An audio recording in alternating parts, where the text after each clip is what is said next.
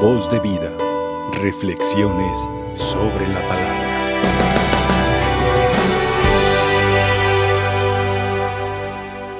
El día de hoy hacemos un pequeño paréntesis en la reflexión continua de la liturgia 25 del tiempo ordinario para alimentarnos y enriquecernos cristianamente hablando desde este apóstol a quien estamos celebrando, San Mateo.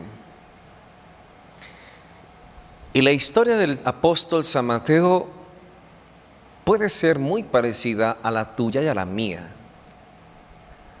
Porque así como cualquier apóstol, aquel hombre de Dios recibió un llamado.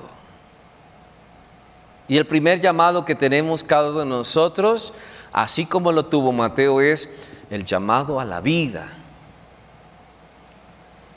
Pero no a cualquier vida, sino a una vida digna de representar lo que Dios nos da en la vida, ser sus hijos. Hemos escuchado en la primera lectura una carta hermosa, un saludo de parte de Pablo a la comunidad de Éfeso, donde Pablo exhorta y decía, por favor, lleven una vida digna del llamamiento que han recibido. Una vida digna, y agregaba, esa vida digna implica una vida sana, humilde, amable, comprensible, de tal forma que podamos soportar mutuamente con amor a cada uno de nuestros hermanos para mantenernos unidos en el Espíritu de Dios. Fíjate qué interesante es esto. Porque es muy fácil decir, yo soy cristiano, yo soy católico, apostólico, romano y le inventan no sé qué más. Es muy fácil decir, yo creo en Dios, yo amo a Dios, soy bautizado y canto hasta Dios. Yo todos los días veo la misa por María Visión, es más, yo voy a la capilla de María, de María Visión. Del dicho al hecho, hay mucho trecho. Por eso qué oportunidad tan hermosa nos da hoy la liturgia desde la fiesta de un apóstol. Y no era cualquier apóstol. Era de lo peorcito que podía existir.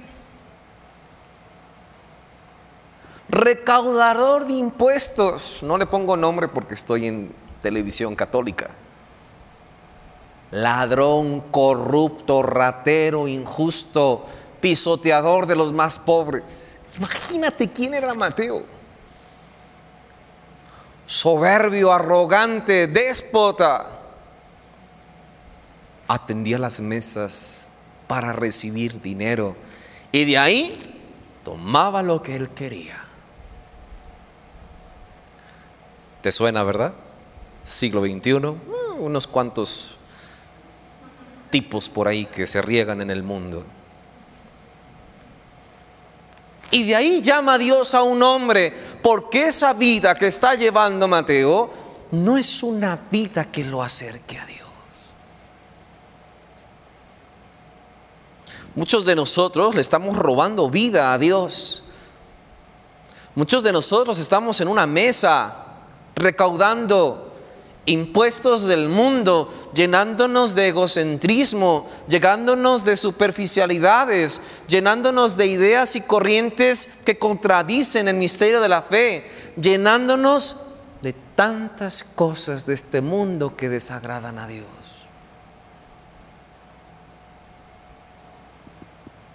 Y muchos de nosotros probablemente hoy ocupamos un llamado nuevo a la vida digna, como dice Pablo, un llamado que Cristo hizo a Mateo, levántate y sígueme. Porque la vida que Dios nos da, hermanos, es una vida que debemos cuidar. Y es una vida que muchas veces no valoramos. Vivimos por vivir. Y fíjate cómo está nuestro esquema mental. Lunes, ah, tengo que hacer esto, esto, esto, esto. Martes, pues los martes está, una forma rutinaria. Hasta la oración para aquellos persinados, viatos de todos los días. Ya tienes tu horario exclusivo para la oración, ya y a veces nos falta, dice el Evangelio, hacer del ordinario algo extraordinario.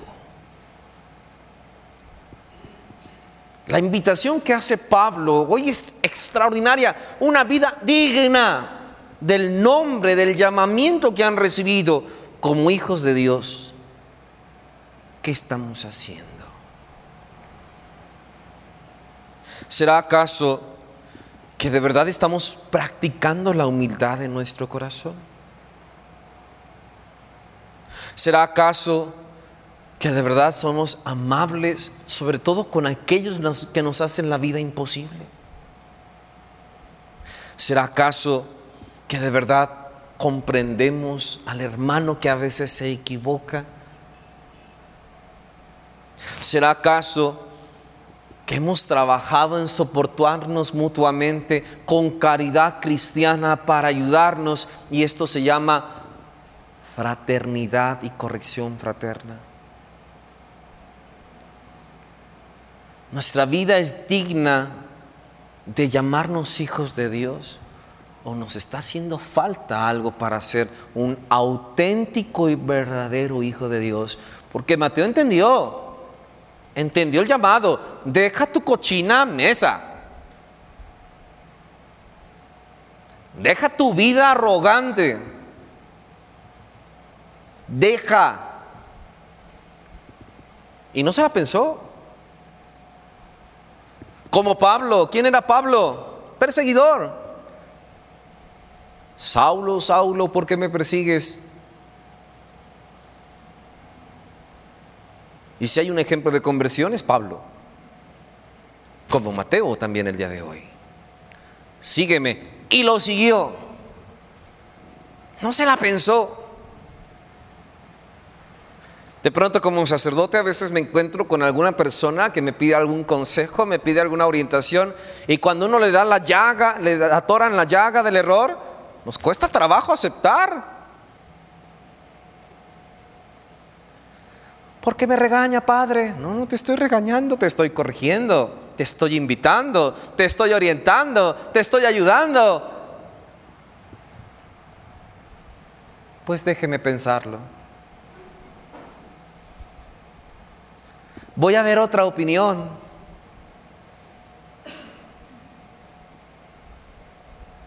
Muchos estamos sentados en nuestra mesa de impuestos del mundo nos cuesta soltar lo que nos lleva, lo que nos aparta, perdón, de Dios. Nos cuesta renunciar al mundo de hoy. Cuando trato tantos temas de pareja, lo primero que les pido siempre a las parejas es, deja de pensar lo que estás pensando y piensa diferente desde hoy. Miren qué trabajo cuesta. Es que me la hizo y me la va a volver a hacer. Si no renunciamos a la mesa de impuestos, si no renunciamos a esa soberbia, a ese rencor, a ese dolor, a esa ambición, a ese poder, a esa vanidad, a esa lujuria desenfrenada, no vamos a poder caminar con Dios. Ni lo pienses. Dios invita, sí, a los enfermos que quieren curarse, pero los enfermos que no quieren simplemente no lo siguen.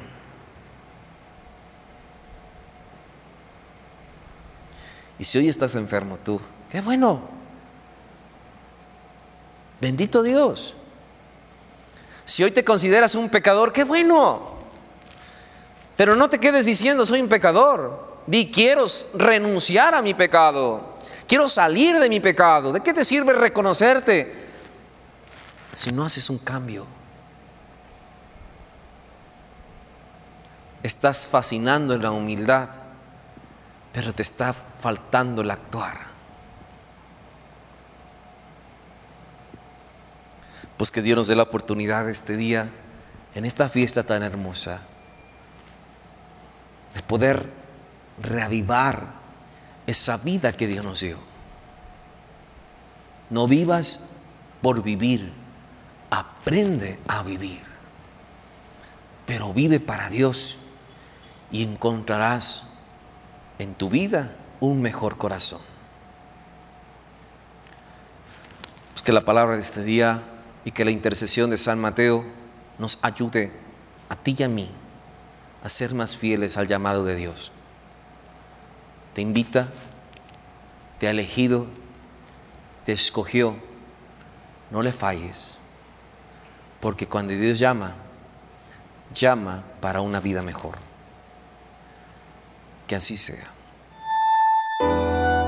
Voz de vida. Reflexiones sobre la palabra.